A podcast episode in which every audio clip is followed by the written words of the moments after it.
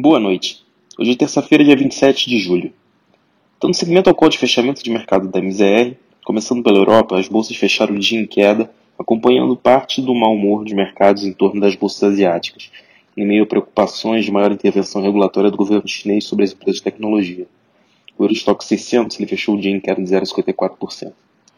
Aproveitando um gancho, na Ásia os índices tiveram mais um dia de quedas elevadas, com o índice Hang Seng de Hong Kong despencando 4,22%. Reflexo das vendas agressivas por parte dos investidores globais das ações de tecnologia. Todo esse mau humor ele gera uma preocupação no mercado acerca do crescimento global e a China tem sido o principal motor de crescimento do mundo há anos. É, Para dar uma sensação melhor do tamanho da queda, é, as gigantes chinesas mais conhecidas pelos investidores aqui no Brasil, a Tencent, é, de mídias sociais, caiu 9%, enquanto o grupo Alibaba caiu mais 6% hoje. Outra preocupação no mercado também relacionada diretamente ao crescimento global é o prolongamento dos impactos da Covid-19 com novas variantes e aumento de surtos.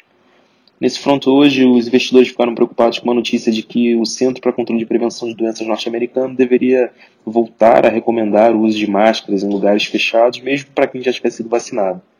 É, nesse cenário, as bolsas que já tinham realizado dois recordes em pregões seguidos caíram hoje, o que também pode ser lido como um movimento natural dos investidores de realização dos lucros. O S&P 500 ele recua 0,47 e a Nasdaq 1,21. É, essa que, como comentado no call de ontem, é uma semana em que grande parte das principais empresas dos índices norte-americanos fazem sua divulgação de resultados trimestrais.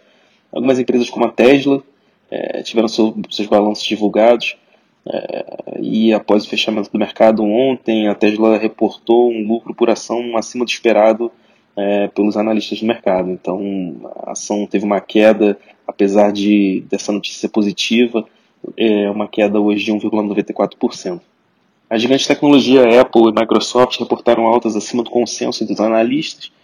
É, no caso da Apple, a companhia bateu um novo recorde de, de alta de 36% na linha de receitas, e a Microsoft reportou uma alta de 47% na linha de lucros. Mesmo com resultados animadores, a Apple teve queda de 2,1% e a Microsoft teve um recuo de 2,7%. Falando de Brasil, o mau humor externo ele ecoou no índice Bovespa, que fechou em queda de 1,10%, com perdas em praticamente todos os setores, que levou o índice novamente para baixo de 125 mil pontos.